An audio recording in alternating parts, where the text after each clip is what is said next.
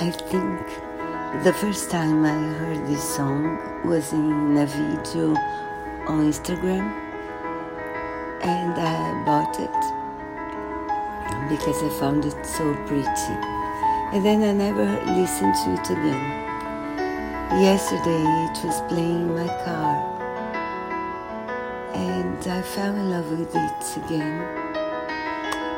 It's by a Japanese composer, Hiruma. He has other versions of it.